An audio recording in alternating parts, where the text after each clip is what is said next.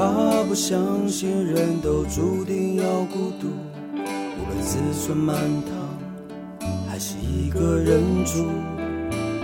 就算挫折，还是尽全力付出。每个人都需要帮助，我们都是超人。披着隐形的披风，能力越强，背负越重的责任。最后一里路，让我们一起完成。超人医师加油站，大家一起来说赞。加拜加拜，出力！我是柴油小姐阿南，我是宝赖，耶嘞。呃，今天我们的加油站工作人员，其实从我们开战到现在啊，他就一直跟我们在一起，那就是我们的很重要的他原住民音乐人，也是现在自己在做创作音乐的音乐者、工作工作者巴赖。是的，嗯，好，巴赖，嗨，超人医师加油站已经不知不觉的就已经在今年已经走入到了这个第十。几集？呃，对不起哦，我们已经过了一半了，一半了，过了一半了，对，过了一半了。从一开始这个二十四小时不打烊的加油站，我们就需要一位强而有力的这个对于声音有特别有敏感度的这个工作伙伴跟我们在一起。那巴赖从第一集就靠你了，到现在，嗯，呃，其实从。柴油小姐找我来做做这个事情的时候，我一直不知道可不可以自己把它做好这个事情，因为都毕竟在音乐的工作上面比较属于我自己自己的状态这样。但是呃，在我们现在做了一半这样这这样子过程下来，其实我觉得呃，我在听了那么多关于徐医生的故事，嗯，然后加上一起来呃居护所的。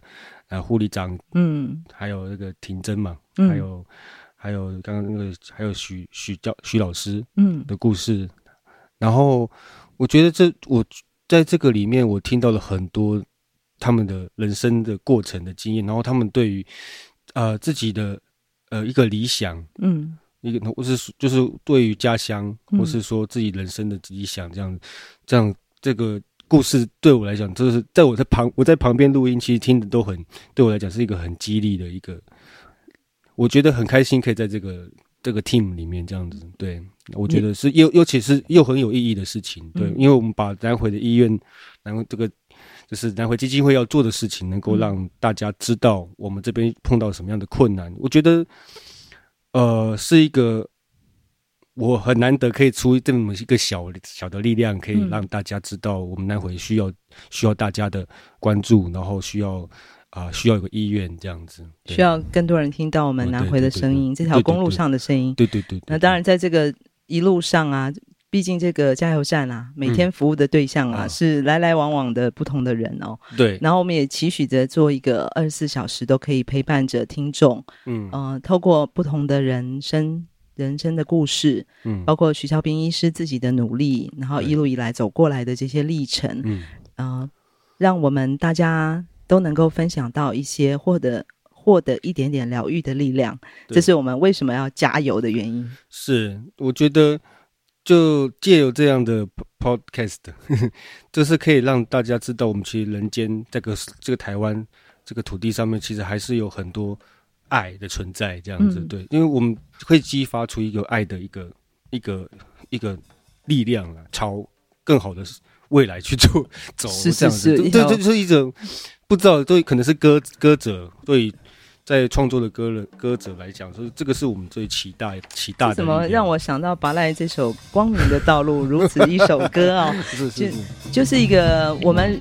应该是人吧，人的本能。嗯、其实我们就是像光性，嗯、像阳性，对，不是永远会在黑暗里面的。对，即使是这么曲折的一条公路，嗯、这么艰辛一条呃改善南回医疗的道路上，嗯，嗯。只要大家靠在一起，嗯，朝着光明的地方走，我们总是能够走出一条自己的道路来。对对对对。光明的道路，哎，请放音乐。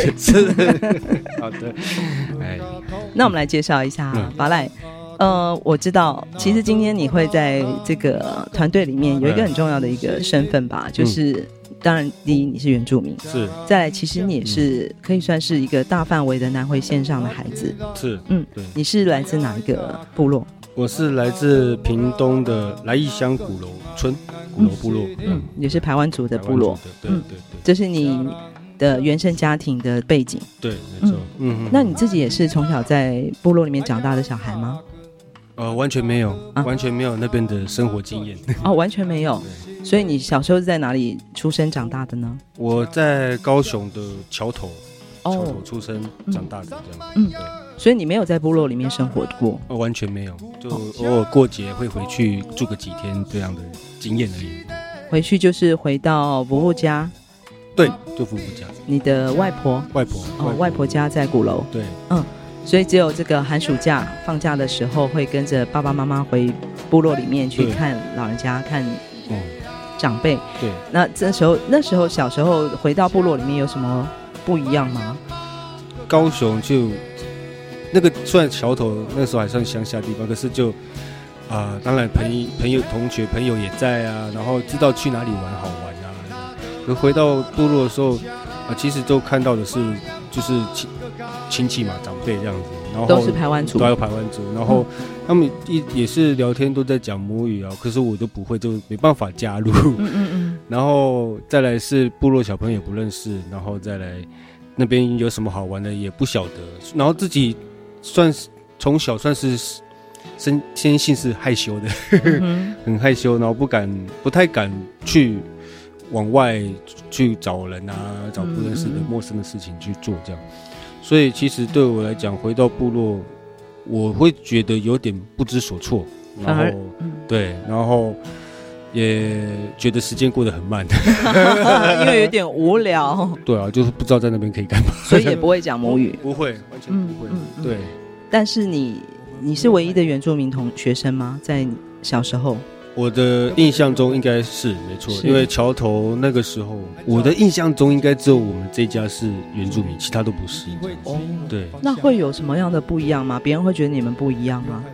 那时候在学校还蛮蛮蛮常会因为肤色的关系被、嗯、被同学们就是拿来当个呃话题来来娱乐一下这样。开你的玩笑，对对对对对。那那时候心里会很受伤吗？其实我也觉得我自己反应也蛮慢的，这样对不对？因为他们那个桥头这个地方都是讲的都是台语，嗯，对。然后所以一开始我就听不懂他们讲什么，可是我知道有可能有在嘲笑的意思，就看听那种感觉上有。所以后后来也就自己想办法跟学好台语，把台语学起来。嗯对啊，然后才知道他们在这跟我讲什么这样子。但是很有趣的是，我那个时候不觉得自己是原住民，对，嗯，因为自己是小时候在那边出生嘛，然后，嗯、然后环境都是大家都是白白的啊，我什么。可是我那时候对肤色没有感觉，嗯嗯嗯，当然对啊，然后就跟大家一起就就觉得是啊同学啊朋友们这样玩这样。再加上回到部落里面，你也没有因为。呃，语言的关系，还有从小没有在一起生活的关系，所以你也不会特别感受到自己原住民的身份，对的那个呃意意思到底是什么？对，我觉得就就是不懂啊，嗯、就是不清楚原住民这个是什么意思。嗯嗯嗯嗯。而且那个时候也没有讲原住民，都讲山地人。对对对对，对吧？啊，我又不住山地，你就我怎么叫我山地人这样？嗯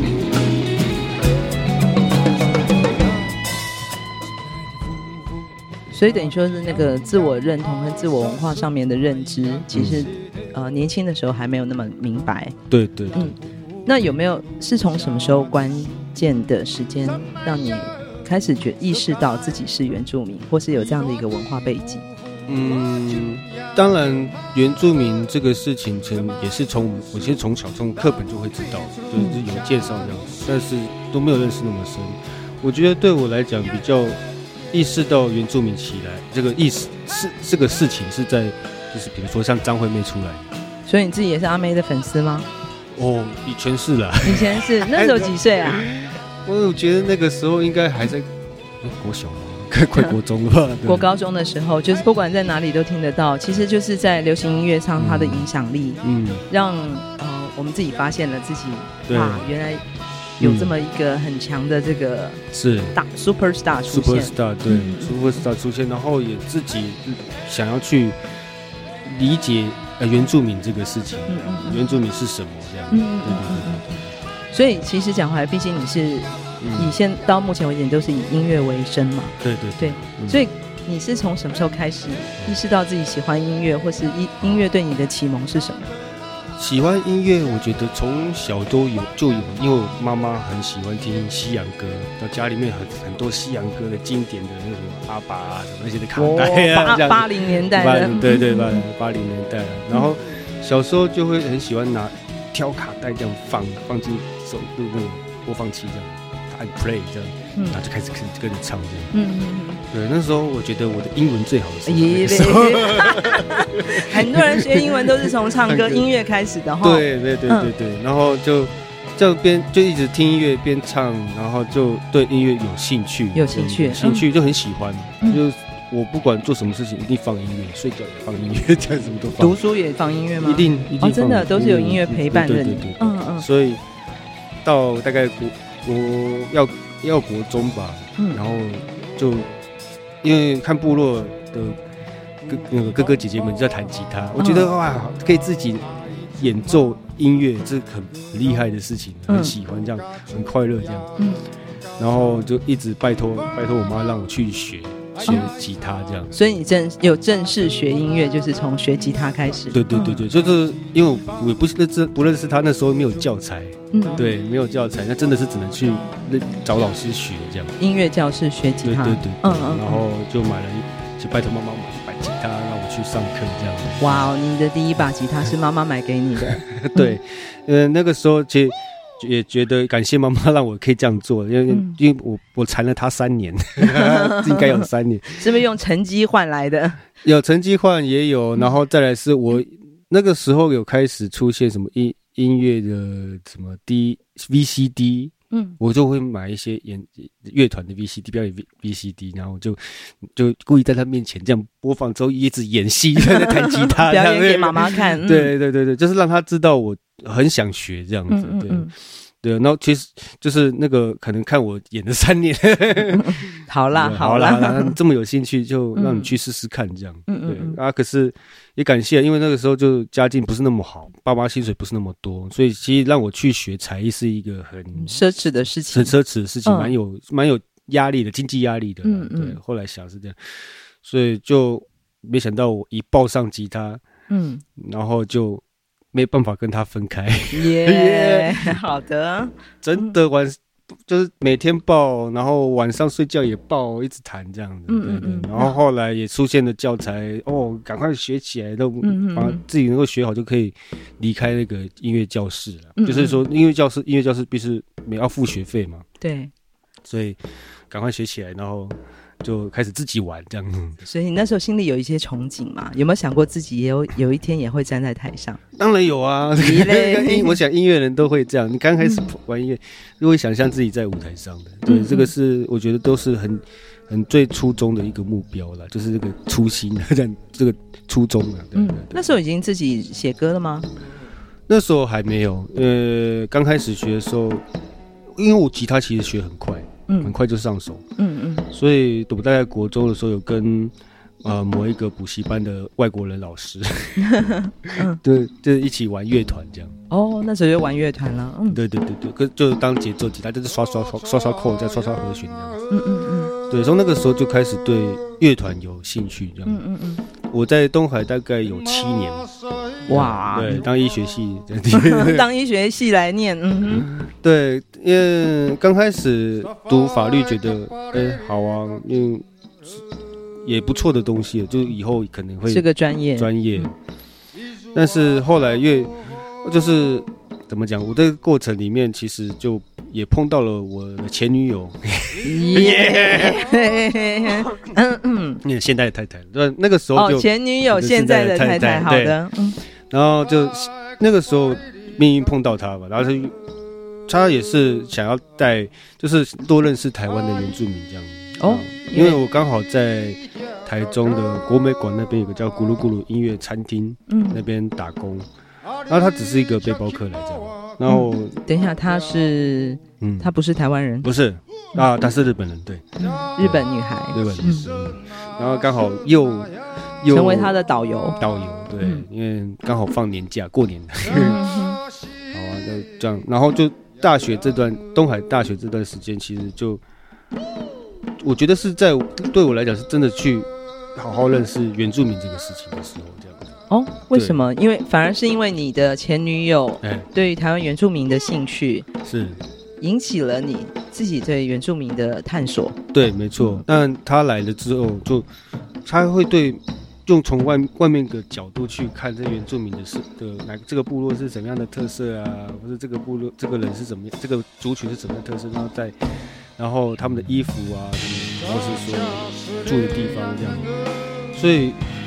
也间接的，就是把我带离带离开都市，就是真的去走进去部落这样。我们好啊，他都他说，哎、欸，你不是原住民吗？为什么你都不了解？然后其实除了他以外，还有很多朋友会这样讲，这样，为什么你都不知道呢？这样，好，那我们就就一起去，对，就回到部落了，就回到部落，就慢慢的回到自己的部落，回到鼓楼，鼓楼也有，就当然先带他去鼓楼嘛，但是认识这边。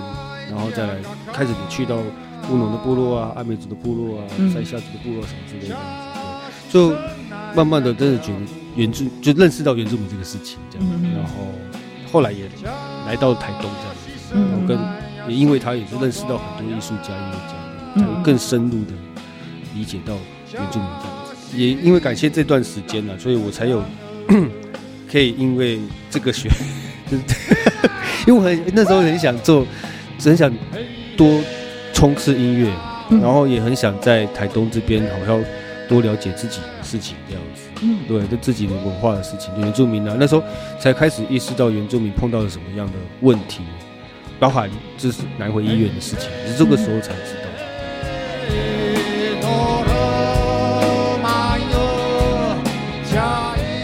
所以其实你反而是选择了在台东，而不是在屏东自己的鼓楼部落去扎根。我觉得是又回到前面讲的时候，因为从小爸爸妈妈是希望我多出去看，所以这个这样子熏陶之下，加上我自己也想去，经常到外地这样走走这样，所以后来觉得自己的鼓楼这个部落，或是说排自己排湾族的部落，我觉得。对我那时候来讲，是回到要回到那个地方是有点有压力的。嗯，为然后为什么这么说？因为当然是觉得现在那个部落其实很传，也是很传统的，也有，但是又加上汉化的很严重。对，那所以有一些事情会让我觉得，呃，有一点那我觉得无力感，无力感，然后有一些观念上的不舒服。对对对，然后再加上排台湾族。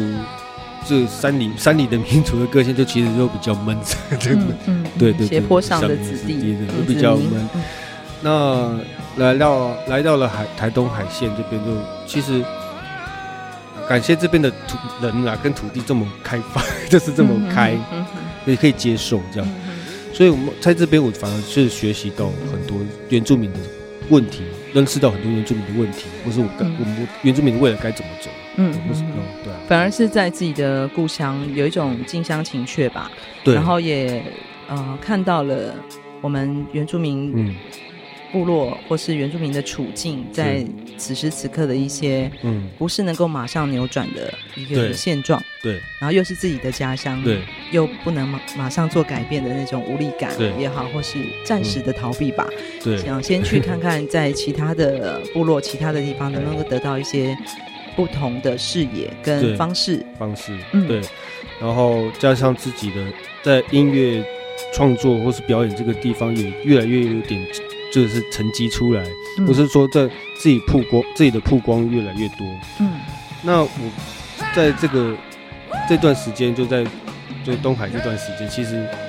啊、呃，让我觉得是因为年轻人嘛，嗯、就会很想要说，我想要改变世界这样，所以 我想，然后又是一个 rock，要用音乐改变世界。对，其实我对巴赖印象很深刻的，其实真的是在，我相信那是那是在呃流行音乐创作比赛吧，是吗？啊，对对，原创原创原创比赛那一届，其实你是前一届的冠军，然后我参加的那一次演出呢，前一届的冠军要来做表演，是过短头发的时候，对对对，然后那时候你表演演出的是你自己的去去年得奖的作品，是，对，那首歌叫《勇士》，对。对，但是在那个你自己创作的这首歌曲里面，我真的听到你刚刚所说的那种 rocker 的精神，是是是，你真的很有灵魂内在的想要发出一个声音，让更所有人听见，嗯嗯，那这个音声音是音乐的声音，是美丽的声音，嗯，所以真的很感动。那那时候我就已经对，嗯，巴赖这个音乐人有一个印象了，就觉得，嗯。哇，这个歌手好很厉害，很强。那当然，后来因为南回的关系，然后我们有机会有更多的这个认识。嗯，那时候你也得了这个金曲奖。对，嗯，就是你发表了你的第一张专辑之后，对对，对错。那时候做这张专辑是什么样的一个契机，会让你做这张专辑？做音乐人，做音乐这个事情，其实最另外一个目标就是做专辑。做自己的作品，作品，然后做完做好完整的呈现出来，这样。对，那其实做专辑前，大概也也也经历了快十年的事情，这样子的经验，这酝酿了十年，对这样讲。也差不多，也觉得是应该要做一个专辑，让人家知道我巴赖是什么样的人，对啊。透过音乐，透过音乐，那除了表演以外，还有什么方式可以让人家认识这样？嗯，对。然后也加上很多人都一直在找我，这些该巴赖该出了吧，这样该出了这样。好，那我就提就提起勇气出了。嗯，然后一出就一鸣惊人啊！是，还感谢评审青睐，感谢对。没有啊，就像我们刚刚讲，其实音乐让你呃找到了自己要去寻找的一个方向，是对。然后同时你也想要用音乐完成另外一种族群的理想，就是让大家听到我们。嗯，我们自己文化的声音是是是，所以基本上你的音乐都是以自创为主，对。然后呃，古调或是传统的音乐对你来讲有什么样的影响吗？古调，古调当然对对我来讲是一定有影响。对，选择这条比较不算艰辛，不是就是就是比较不一样的路，跟跟一跟流行不太一样的路，也也。然后就是古调这个部分，其实从也是从小听到我我的夫妇在。唱歌啊，然后因为古调，然后知道选音乐的美感，对我来讲的美感在哪里？旋律性，旋律性，嗯嗯对美那个美丽的地方，然后他诉说的故事方、嗯、的方式是这样，所以古调对对我来讲是一个虽然不太有从不太懂他在唱什么，从因为就是不懂母语的关系，但是我觉得这是。让我认识到，就我可以用这种方式去表达我的音乐，这样子。应该我们回到再讲，但因为你所听到的古调就是台湾族的古调，是对，因为每个族群的呃传统声音是不一样的，对不对？那在我们从音乐的角度来听来讲，就是古呃台湾族的古调或台湾族的声音，嗯，它有什么样的特质？哦，很像。那个细细细的河流一样的声音，这样。你是意思是它很弯，就会蜿蜒蜿蜒，然后婉转婉转，然后很细长，嗯，然后就对，就是这样的。台湾族的古调是山，或是说讲山里面族群的古调，其实都大概是这样子的方式，就是山的。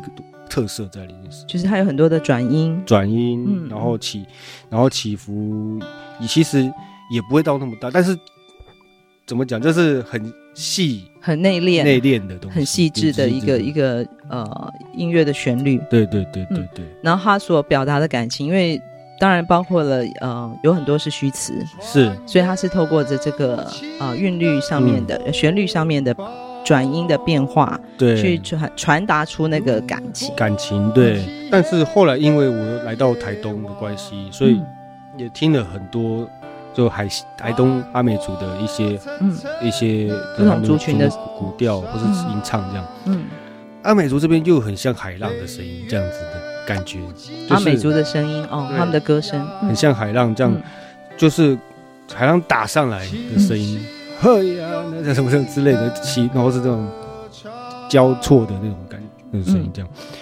对，所以嗯，对我来讲是我吸收了这两种声音，嗯嗯对，两种声音，所以呃，对，再让让我在音乐创作上面有可以结合这样子的，有这样的宽度了，我觉得就是有山有海，嗯、对对对对对。代替我抱着，紧紧抱着。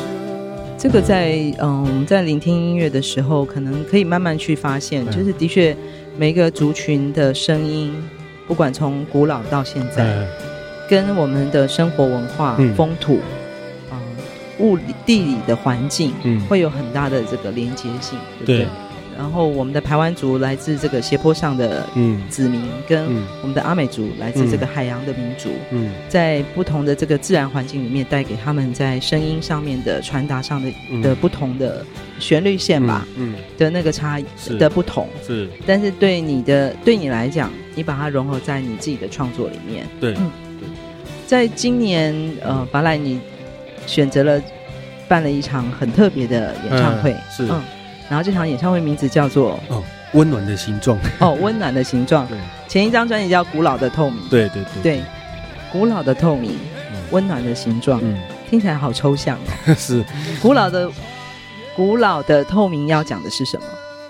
古老的透明，这个是。啊、呃，我我的另外一半给我的一个印象这样，因为其实，呃，这个专辑第一张嘛，比就是想要让大家多认识巴赖，嗯，就是你得奖的这张专辑，对，古老的透明，对，所以那个专辑名就会想取一个啊，对巴赖的印象是什么？嗯嗯，那其实这个是啊、呃，我太太给我的这个一个印象的词这样，嗯嗯，对，那古老的就是。意思就是讲，就有古老的声音，或是说古老的灵、嗯、魂嘛，嗯、哼之类。嗯、对，但是又很透明。我觉得那个透明应该是讲的是说一个一个淳朴的一个状态这样子。嗯嗯嗯对，然后很单纯淳朴的一个、嗯嗯、一个人，就这样子。就是人原来的样子。原来的样子。没有经过太多的粉饰，对，或是太多的包装，对。然后没有太多这个。包袱啊，对，就是你很本职的，本职的自己这样，本职的自己。对，那，嗯，今年这个演唱会的名字呢？哎，温暖的形状。嗯，其实，哦，在台，就是台东也生活了一一蛮长的一段时间了。这样，那其实，在那个专辑之后，我一直在想着自己的，呃，另另外一个阶段是什么？这样子。嗯那温暖的形状，我觉得是我在这边看出，除了经过一些 跟前辈们经过一些抗争啊、抗抗议啊之外，然后在我们回到自己的家，然后跟一群人聊天，然后再来是碰到碰到许多呃需要互相帮助的事情，大家也都互相这样帮助。我觉得这个温暖是，我觉得是在人感受到人的一个温暖的。对，是就是讲人，嗯、对？就是我们可以找到属于自己的温暖的形状，这样子，嗯，有有点抽象的。对应该是说，古老的透明讲的是拔烂你自己，对，温暖的形状讲的是人。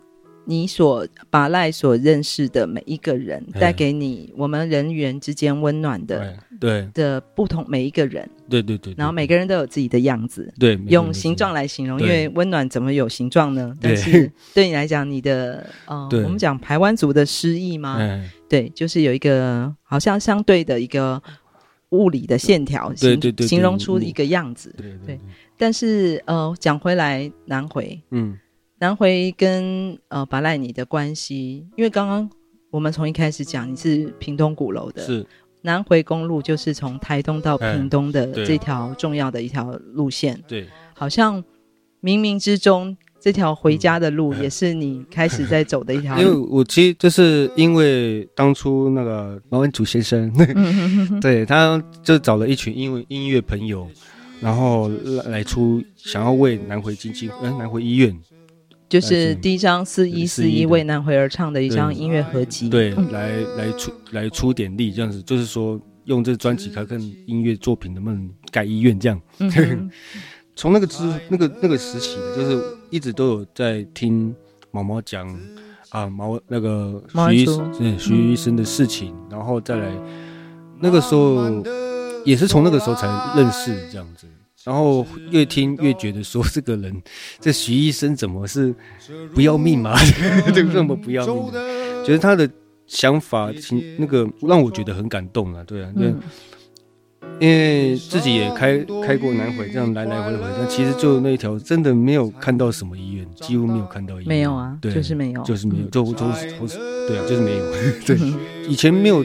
还不觉得不可思议，就是因为很就很像观光客一样的，或是没有什么想法这样经过。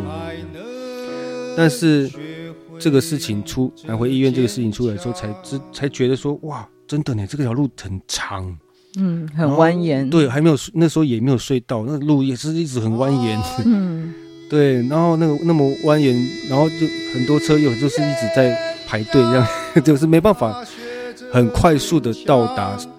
高雄、屏东或是台东市的医院，这样，这样才意识到有这样这个事情，这样，那也自己会开始有想象，就是说如果我在南回公路车祸了怎么办？嗯，对，我掉下去应该怎么办？嗯，对，那对，然后这，然后就又开始想到说，对啊，这个路在南回公路这样走走走，其实许多小路转进去都。深，然后到深山里面才有部落啊！啊，这些部落里面的人怎么办？这样子？对，部落不是在公路上，不是在公路上，很远的地方，这样子，嗯、基本上都很远的地方。在呃，四一四一为南回而唱，嗯、就是我第一张为南回一起募集的这个声音的这个专辑里面，嗯，你提供了这首歌叫《阿姨爱》，对，爱，对，这首歌为什么会选这首歌？呃，这首歌其实那个时候刚出。的毛毛找我的时候，其实这首歌才刚写完，没多久，这样、嗯、开始觉得有有有有另外一个体悟、体味、体体体不是体味，不是 不是身体的味道，体味、体悟。对，那对于人生这个事情，这样对，所以阿义在台湾组的原著感叹的语助词，就很就是有点呃悲悲怜，然后或是说就。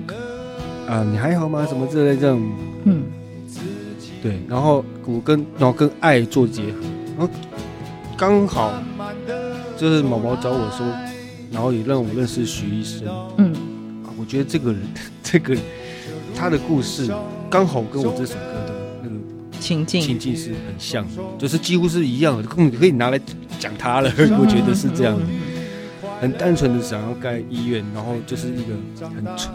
一个很透正义的人，很透明的愿望，就是对生命是那么的可贵。对对对对。然后我们好感叹，在这这条路上有这么多的这个困难。对对对。然后有一种心疼。对啊，然后我觉得就是很坚决的一个爱，对部落的爱这样，对对南回这边的爱这样。嗯。对，然后但是又觉得很为他很心疼心疼这样子，所以丢了这首歌 demo 给他这样，给拿去收录。就